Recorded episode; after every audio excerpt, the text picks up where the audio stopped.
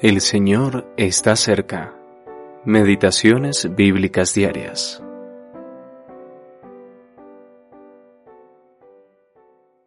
Los sacrificios de Dios son el espíritu quebrantado.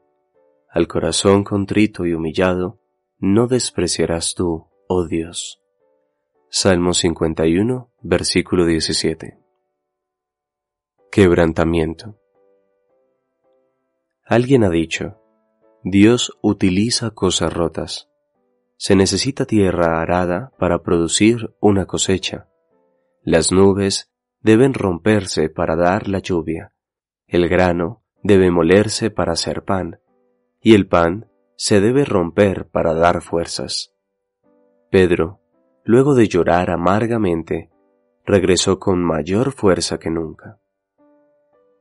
Piensa en todas las ocasiones registradas en las Escrituras en las que Dios quebrantó algo o a alguien para bendecir a otros. Solo cuando la fuerza natural de Jacob se quebró, cuando su cadera se dislocó en su lucha con Dios, él llegó al punto en que Dios pudo bendecirlo ricamente. Génesis capítulo 32, versículos 24 al 32. En su batalla contra Madián, los trescientos soldados de Gedeón tenían cántaros en sus manos, los cuales escondían antorchas en su interior, y no fue hasta que los cántaros se rompieron que la luz pudo brillar para destruir al enemigo. Jueces capítulo 7, versículos 19 al 22. Después de romper el sello de su única vasija de aceite, la viuda comenzó a verter el aceite, y Dios lo multiplicó milagrosamente, de modo que la mujer pudo pagar sus deudas y tener suficiente para vivir. Segunda de Reyes, capítulo 4, versículos 1 al 7.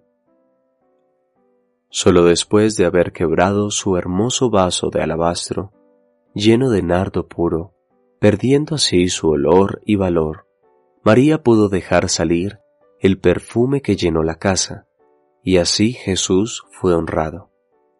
Cuando Jesús estaba con las multitudes en Galilea, los cinco panes pudieron ser distribuidos solo después de que Él los hubo tomado y partido, alimentando así a más de cinco mil personas. Mateo capítulo 14, versículos 19 al 21. Hay algo milagroso en el quebrantamiento. Dios utiliza cosas rotas. Él puede usarnos de mejor manera cuando somos maleables en sus manos, permitiendo que el alfarero moldee el vaso como mejor le parezca. Jeremías capítulo 18 versículo 4 Tim Handley Sr.